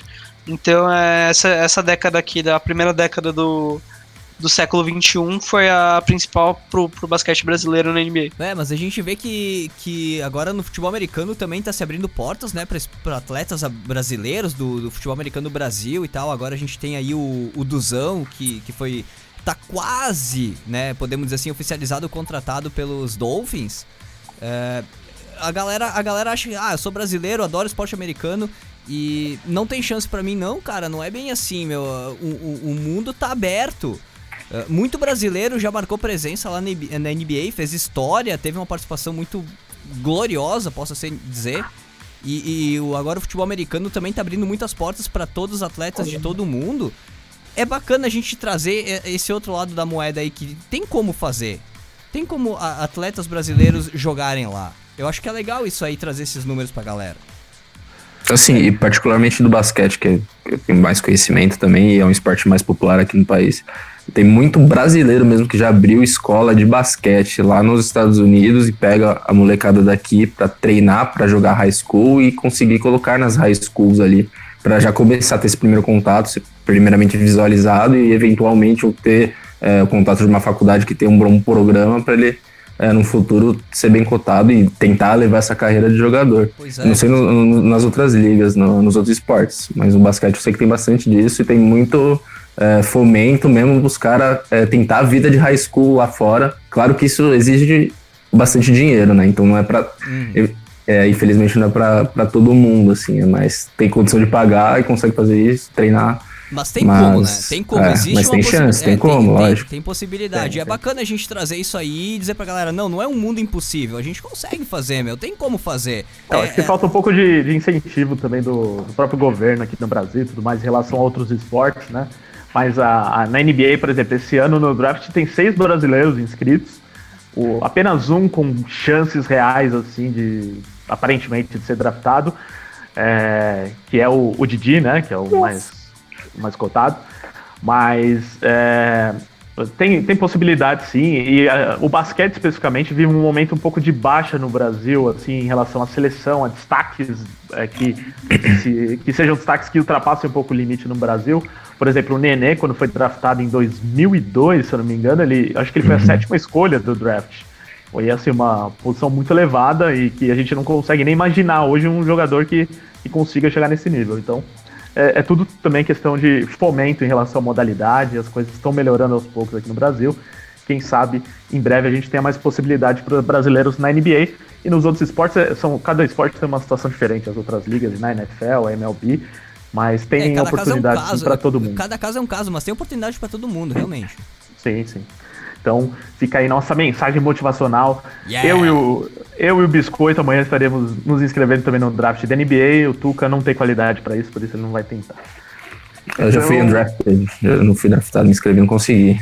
Então, é, perdi a chance. O, vamos, vamos seguir aqui para encerrar o, com o FAQ. O judeu do balde. Judeu do balde. Eu tenho que tomar cuidado com esses nomes aqui. Aquela audiência qualificada, né? Audiência qualificada. Sim, audiência de todas as religiões. É, o, a pergunta que já fizeram milhões de vezes aqui: quem será o MVP da temporada? Como a gente discutiu esse assunto há muito tempo, só lembrem aí quem que vocês votaram. Quem que é para você o MVP, Pedro? Só o nome é Giannis, né? Tetocumpo. Temporada regular no Tetocumpo. É, temporada regular. E, e Biscoito? O James Harden. Boa, também. É. Voto no James Harden, esse homem maravilhoso e barbudo. É, Lembrando, né, o MVP da temporada não conta playoffs, tá? É, mais alguma aqui do Instagram? O Gusta Abdulab pergunta aqui: muitas mudanças de jogadores na próxima temporada? Sim, né? A gente não precisa nem. É, não dá pra fazer uma previsão futurística de quem e como, mas assim, se você pegar. Ah, não, dá sim, pô, calma aí. Kevin Durant e Kyrie Irving no Knicks, velho. Isso já é óbvio. Isso aí já tá, tá é. certo mesmo. Essa tá, tá certa. Começa com o Kyrie querer pro Nets. Mas você viu que eu já cornetei o Irving aqui agora há pouco, então não quero ele, né? E o Kemba também não quer, então a gente vai ter que arrumar um outro amigo Vai ter que ir de Moody Mas fica ligado no theplayoffs.com.br barra NBA, Augusta, porque a gente vai fazer toda a cobertura da Free Agency, inclusive o programa aqui, o The Playoffs na WP, não termina a temporada da NBA com a temporada da NBA, tá? Ele continua até o final de julho, então vai pegar o draft daqui a duas semanas e também a abertura do mercado que vai ser no dia 30 de junho, aí o mercado fica aberto até, sabe lá quando, mas julho inteiro vai ser de muita especulação, de muitas trocas e negociações com free agents. Ó, oh, tô sabendo disso agora, vou anotar aqui na minha agenda para já reservar as datas. Isso, por favor, para depois não ter pego de surpresa. É. Então, julho vai bombado no Pix. Vamos falar muito de NBA. É, não, porque já chega uma surpresa aqui do aniversário de playoffs que eu não sabia, queria fazer uma coisa especial, um negócio bonitinho no áudio aqui, não inclusive, consegui fazer, né? Inclusive, Pix, eu já olhei aqui esses dias, o último programa desta temporada de NBA, que vai ser no final de julho, se a minha conta tiver certa, vai ser o programa 100. Então a gente vai encerrar a temporada NBA com o programa 100, vai poder ah, fazer aí um acredito. programa especial. Já se preparem, então. Sabe, Ricardo, sabe quando foi pro ar o primeiro programa de playoffs na WP? Tu lembra disso? Eu, me, eu, só me lembro que também era numa final de NBA. Olha, me, tua memória tá melhor que a minha, mas eu tenho aqui no registro 1 de agosto de 2017. Ah, então não foi numa final de NBA. Foi não foi? É, é, o que eu tenho aqui, o primeiro gravado. Pré-temporada, velho. Não, Nem a pré-temporada. Era o mês mais morto da NBA, velho. A primeira reprise que eu tenho não, gravada não. aqui é dia 1 de agosto de 2017. Antes disso, eu não tenho nenhum registro. Não, eu, eu tenho aqui, eu vou pegar daqui a pouco, porque eu tenho certeza que a gente lançou durante as finais ou algo do tipo, porque senão, como disse o Biscoito, a gente nem ia começar num mês morto, né? Como disse ele. é. É, eu vou dar uma olhada aqui. Mas para fechar aqui as perguntas do Instagram, porque não tem do WhatsApp, vocês estão falando muito hoje. É, do Instagram aqui, o Clayton. Clayton D alguma coisa que eu não consigo ver o resto do nome o quão importante é Mark Gasol nesta série. A gente não falou muito dele, né, o Biscoito, mas o, o Gasol fez algo acima do esperado no primeiro jogo. No segundo já caiu um pouco, mas ele, dentro do, do jogo, ele tem outras funções que só ficar fazendo ponto, como por exemplo agora com Cousins, ele tem uma dificuldade maior também, ele tem uma função diferente em relação à marcação, a ficar brigando por rebotes, passa no garrafão, né? Então, o principal papel do Margasol é defensivo, cara, ele apesar dele ser alto, lento, cara, o Raptors armou uma defesa muito interessante que raramente ele fica naquele mismatch com o, com o Curry, que é aquele, aquele, aquela jogada clássica que o Warriors gosta muito, mas tá fazendo, não tá conseguindo fazer tanto, que é o, o Curry começar o pick and roll, o pick and roll lá no meio da quadra com o Draymond Green, trocar e ficar no pivô e arremessar de três na cara do, do pivô. Isso tá acontecendo muito menos do que esperado também muito pela inteligência do, do Marc Gasol nessas jogadas. Então ele é uma peça muito importante na defesa, que isso ele tá fazendo muito bem, mas o ele acho que é uma das chaves ofensivas para destravar o Raptors, assim. Que ele é um dos caras que tem uma performance ofensiva mais incerta. E claramente, quando ele pontua melhor, o, at o ataque do Raptors fica muito melhor, porque você obriga a defesa do Warriors a se mexer. No jogo 2, eles pagaram pro, pro Gasol chutar, então ele recebia a bola na cabeça do garrafão ali, linha de 3, ele era ignorado. Aí a dobra no Kawhi para quando ele receber essa bola na, ali na, na, ponta do, do garrafão para fazer aquela jogada de mid-range ali. E a dois, mas não marcavam o Gasol. Então ele é uma peça essencial para travar o ataque do Raptors. Ó, programa 1 Pix do The Playoffs na WP foi prévia das finais da NBA de 2017. Então prova provavelmente foi no começo de junho, Provavelmente. Aqui eu não consigo Sei, pegar a data só, mas Sei. foi. Começo de programa 1. Eu tenho aqui nos meus, nos meus arquivos 1 de agosto. Não, tem outros aqui, ó. Junho. 6 ah, do 6. 6 do 6. Tá. Então deve ter sido aí. aí. Maio. Você que está nos ouvindo, inclusive, é, eu fiquei com essa. fazendo propaganda para vocês nos seguirem nos canais de podcast. Foi aqui no SoundCloud que eu encontrei os nossos programas. E você pode entrar lá que tem separado por playlists todos os nossos programas divididos por esportes, não só aqui da Webputs, como também o USA na Rede, que é o outro podcast aqui da casa. Então, se você gosta só de NBA, que nem o Biscoito aqui, por exemplo, você entra lá e vai na playlist de basquete e tem todos os programas, inclusive esse programa 1, que foi da final da NBA de 2017. Dia então, 30 de maio, será, Ricardo? Tem uma reprise aqui ser, do dia 30 ser, de maio. É, possível porque foi. Eu lembro é, que eu participei do piloto, hein? Teve um piloto Sei antes. lá né? quando. Bom, Nossa, vamos fechar aqui com as perguntas do WhatsApp antes, nesse momento memória, né? Quanta história esse programa, Nossa Arquivo senhora. confidencial. tá faltando só isso. O Marcelo Magno de São Paulo aqui no WhatsApp. Lembrando, o grupo de WhatsApp você pode participar mandando mensagem pro 11 983830080, tá? Manda mensagem que a gente te adiciona aqui num grupo de NBA. Marcelo Magno, vocês acham que o Toronto deveria focar a marcação especialmente no Curry e assim forçar os outros jogadores dos Warriors a finalizar mais, aproveitando as ausências dos dois outros finalizadores, Duran e Clay Thompson? Claro, isso ele está considerando o Clay Bicho. Thompson fora do jogo, né, do jogo 3, por exemplo. Isso aumentaria a chance de Toronto? Então é todo mundo marcando o Curry e liberando o resto para jogar, Pedro? Ah, de, falando de experiência própria, que foi o que o Portland fez, né? Tentou. E que o Houston costuma fazer. É, não, na verdade ele até fez mesmo, mas como a gente até falou durante o programa, que o Curry tem uma, é, uma habilidade muito boa de se desvencilhar disso e passar a bola e achar os caras já em condição de partir para cima da cesta, ou arremessar mais livre, né? Porque já tá em, em vantagem numérica no ataque.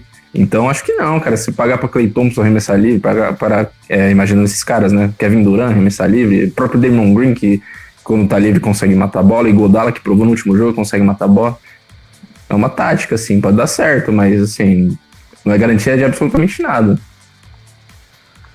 Muito bem, aqui tem mais perguntas, inclusive uma eu não tinha visto que é do mesmo tema do que a gente estava falando agora há pouco, né? Que é o Flávio César de Brasília, que diz aqui quais são as perspectivas para os jogadores brasileiros na próxima temporada e se existe chance de chegar mais jogadores brasileiros. Como eu disse, né? O, o Didi acho que é o mais provável aí. E entre os jogadores brasileiros disponíveis, que estão jogando atualmente, o Nenê Hilário, pelo que eu lembro, ele tem um ano de contrato e ele tem uma player option, né? Então É, o Nenê que... tá, ele já deu entrevistas meio, ele até postou no Instagram dele meio se despedindo, tá meio, né? é, tá meio incerta a volta dele. O Raulzinho, o contrato dele também com o Jazz termina, é bem incerto, não, não sei se o Raulzinho tem espaço na NBA ainda. É, o Felício tem contrato com contrato bom até com, com o Bulls, mas Teve é, pouco estranho, espaço. Feliz, é. Renovou, mas não teve espaço nenhum. Teve pouco que deve espaço. continuar, né? Deve... É, tem, um, tem sim, mais sim. duas temporadas de contrato, ganha acho que 8 milhões de, de dólares. É... Quem tá mais alto, eu acho que é o Caboclo agora, né? É, então, é, o Caboclo... Dependendo aí de quem o Memphis draftar, né? Porque o, eles estão querendo o Jamorant né, na posição 2, que é um armador. Então, o Caboclo pode ter espaço, mas se de repente vem um. Por algum motivo, o Zion Williamson não é escolhido na posição 1, ou RJ Barrett também é, é escolhido na posição 2, aí a vida do Caboclo fica mais difícil. Mas nesse momento o Caboclo parece ser o brasileiro ali com maior, maior chance na NBA. Até porque ele ter feito esses últimos 20 e poucos jogos que ele jogou em Memphis bem, até abre espaço para ele na NBA mesmo. Os times estão mais de olho nele, viram, beleza, esse é um cara que pode estar entre a gente, ele é um jogador de NBA. Pode não ser em Memphis, mas o Caboclo mostrou ser um jogador de NBA. Então acho que ele é o que tem a melhor perspectiva, assim, dos, dos brasileiros que estão. E ele também é um jogador de primeira rodada de draft, né? A posição acho que 20 do Toronto Raptors em 2014. Também nunca se justificou, mas no último ano sim, ele conseguiu mostrar, até de forma surpreendente, o seu potencial no Memphis Grizzlies e ele assinou um contrato de dois anos, então vai ter um tempo aí para se provar. É, e a última aqui do Jonathan Lima, de São Paulo. É uma pergunta meio óbvia, mas que estou pensando nela, né? Se pensa, pode mandar aqui pra gente, não tem problema. Será que existe uma forma real dos Raptors pararem essa máquina que são os Warriors? E se sim, o que vocês acham que eles precisam fazer para não deixar abalar o emocional, tendo em vista que agora a parada é na casa dos Warriors? A gente falou bastante sobre isso, né, Pedro, já no primeiro bloco, mas é, parar os Warriors acho que é meio impossível, né? E mas é. dá para em alguns jogos você tentar ser melhor que eles, né? E os Raptors talvez nesse momento, aliás, eles são os únicos que podem fazer isso nesse momento que é a final, mas eles mostraram ter condições para isso, né? Em alguns jogos pelo menos. Né? Assim, a chave do, do Toronto, que é que eles fizeram a temporada inteira e mostrou nos playoffs, é realmente a defesa, né? Esse defensive rating deles, que é a quantidade de pontos por cada 100 posses, que é o melhor da, da pós-temporada enfrentando o Warriors que tem o melhor offensive rate, o melhor ataque da temporada. E o Warriors numa temporada complicada, numa pós-temporada complicada em termos de defesa. Na final ajustou, melhorou, mas que ainda não é aquela defesa das quatro últimas finais, né? Então a gente vê que todos os jogos do Warriors, é, esses últimos pelo menos, eles tiveram dificuldades de é, nos inícios dos jogos, conseguiram virar na parte final, e todos os jogos não foram uma grande diferença. Então todos os jogos eu acho que o Raptors tem chance de ganhar, né? Até esse último que eles perderam foi só depois daquela bola do Igodala ali no, nos instantes finais, que eu acho até que, que o Raptors atuou de maneira correta. O Van Vliet ali acompanhando o Curry e pagando pro Igodala chutar. E se não fosse aquela bola, caíram dois pontos e a última posse de Toronto, né? Então É, eu, eu creio que o Raptors tem grandes chances ainda de, de, de, de, levar essa série adiante e eventualmente vencer. Não é? Como a gente já disse, não, não seria nenhuma zero. Isso aí, então chegamos ao fim de mais um programa do The Playoffs na Web Puts, esse programa especial aí de aniversário de 5 anos, programa número 92. Nos vemos na próxima edição. Antes, as despedidas aqui. Guilherme Rodrigues, o Biscoito, valeu aí pela participação. Quer deixar algum recado final? Opa, consegui abrir espaço na minha agenda aí pra participar hoje, gente. Obrigado aí. É, Sai daí, então, é... xarope. Tô lisonjeado. É uma honra, é uma honra a todos. Uma honra pra todos, honra pra todos. Farelento, vai ver o Humberto Gessinger lá. É, então é. Hum, até o Pix, hein? ah, eu então, falo. Então, é, vamos, vamos despedir aí, gente. É Obrigado bom, por terem ouvido o programa. É, vamos acompanhar aí essas, essas finais de, de NBA, né? Esses prováveis, esses talvez, né? Possíveis quatro jogos finais aí.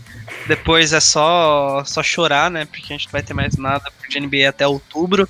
Então vamos aproveitar esses momentos aí para se despedir do, dessa temporada e já pensando na próxima, que a, que a Free Agent está abrindo aí, os times estão começando a se movimentar. E vamos ficar de olho se o Anthony Davis vem pro meu Lakers ou não, finalmente. É, os Pelicans começaram meu a ouvir propostas, né? Segundo as informações que surgiram nessa semana, porque ainda tentaram convencer ele de ficar e viram que não adianta. Pedro Moreira, o Tuca, valeu aí pela participação. Deixa também seu recado final. Ah, aquele recado final sempre com uma dose de tupiniquim de basquete. É, Sábado, jogo 5 da final do NBB, 2 e meia. Ah, bem lembrado. Franca. Talvez o primeiro título, Franca com. é, ganhou todas em casa, assim como o Flamengo ganhou, e como tem um mando, vai jogar a última em casa e pode ganhar o primeiro NBB, né? Deles, já ganharam. Já ganharam 11 títulos nacionais, mas nunca ganharam NBB e agora são favoritos contra o Flamengo. Então acho que essa é a minha última nota. Um beijo pra Gabi, que tá ouvindo sempre. Obrigado. E acho que é isso, né? NBA, NBA House sexta. Biscoito, eu, estaremos lá, prestigiem, prestigiem a gente, se quiser encontrar a gente. Quer dizer, se quiser encontrar o Biscoito, né? O Biscoito que é celebridade. Tá lá dando autógrafo, tirando foto, selfie. Inclusive, ó, já que vocês dois vão estar lá, lembrem algum de vocês de lembrar de levar bonés do The Playoff, tá? Porque eu Oi, eu vou, vou, vou com o meu ali. Leva, Nossa. porque Oi, cara, cadê o meu boné do The Playoff? Cadê o meu? Fico feio. No ano passado eu fui com um boné lá e até uh, algumas pessoas me pararam para falar e falar não só que o boné era bonito, mas também que o Você era o boné realmente é bonito, hein? Vocês podem comprar aí que é um boné de, de altíssima qualidade. Cadê o meu boné, Exato. Ricardo? Meu boné! Meu boné! Em breve, em breve chega aí. Meu boné! Calma que um dia chega, deve ter parado aí na imigração. Em Curitiba, assim. parou em Curitiba. É, pode ser, Curitiba tá detendo muita coisa aí. Então, o mais leve os bonés, porque aí vocês se identificam, né, como membros do The Playoffs e tá bem legal lá NBA House. Vocês vão curtir e você que está nos ouvindo, né, vai estar lá na NBA House na sexta-feira procure pelos bonés do The Playoffs, não para comprar, porque a gente não vai estar tá vendendo, mas para falar com o pessoal que está com os bonés, que vai ser o Pedro Moreira e o Guilherme Rodrigues. E o Vitor também, né? E o Vitor também, né? Vitor também, que é da nossa equipe de NFL, vai estar junto com o Biscoito. Ele que arruma essas mamatas aí pro Biscoito, na verdade. Então é isso, chegamos ao fim de mais um programa do The Playoffs na Webputs. Valeu, Guilherme, valeu, Pedro. Nos vemos na próxima semana com a edição 93, talvez já com um campeão, né? Vai ser logo depois do jogo 5, ou torço muito para que tenhamos a série viva ainda para a gente continuar falando de Raptors e Warriors. Então, até a próxima. Valeu, Pix. Valeu, gente. Então, parabéns, Ricardo. Parabéns, equipe de Playoffs, pelos cinco anos. Que maravilha, desses 5, 2 aqui com a WP. É uma honra poder fazer parte disso. The Playoffs na WP, mais um programa, programa 91 da história do The Playoffs na WP. Então, olha ali, ó.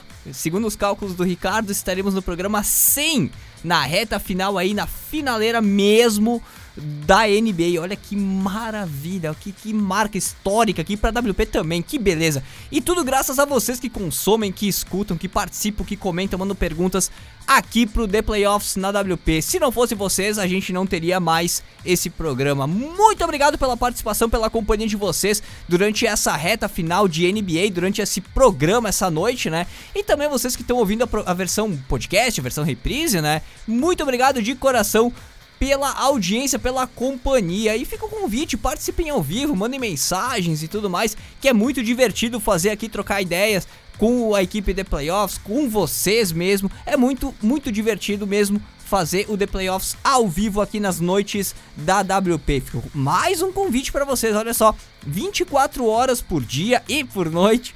A programação da WP tá com vocês, webputs.com.br. Grande abraço pro pessoal também do programa Gritaria, é o programa Gritaria que exalta a cena underground do rock e enfim, né, da cena cultural, cena artística aqui da região da Serra Gaúcha e também Brasil afora todas as quintas às nove da noite aqui na WP. Muita novidade chegando aqui pro programa Gritaria. Então, tu que curte rock underground, músicas independentes, bandas novas, fica ligado no programa Gritaria, soundcloud.com/barra programa Gritaria e também anchor.fm barra programa Gritaria. Esse Anchor é Anchor com CH, Anchor CH fm barra programa Gritaria e também todos os canais aí de podcast, agregadores de podcast, né, de de, de enfim, Google Podcast, Sound, uh, Spotify, é, enfim, tem aí o, o, Deezer também, a gente tá lá no Deezer. Enfim, o que tu preferir, procura por Rádio Webputs ou programa Gritaria que tu vai encontrar todos os programas aqui da WP. Grande abraço, minhas queridas, meus queridos, eu sou o Picles WP, fico o convite, participem e acompanhem as redes da WP. Rádio Webputs, Twitter, Instagram, Facebook e lá no YouTube Webputs TV. Vai lá, segue, ativa as notificações e fica por dentro de tudo que rola aqui na programação da WP. Maravilha, semana que vem, 9 da noite, horário de Brasília, terças-feiras, estamos ao vivo com mais uma edição do The Playoffs na WP. Agora, NBA na pauta, olha que beleza. Grande abraço, minhas queridas. Meus queridos, o gato tá aqui me mordendo, tá me machucando a perna. Para, gato. Tem um gato aqui no estúdio da WP, tá me incomodando. Eu vou encerrar o programa aqui, vou chutar o gato do estúdio. Valeu, gente. Até, até semana que vem. Valeu. Programa de Playoffs. Terças às nove da noite, horário de Brasília. Só aqui, na Web Putz.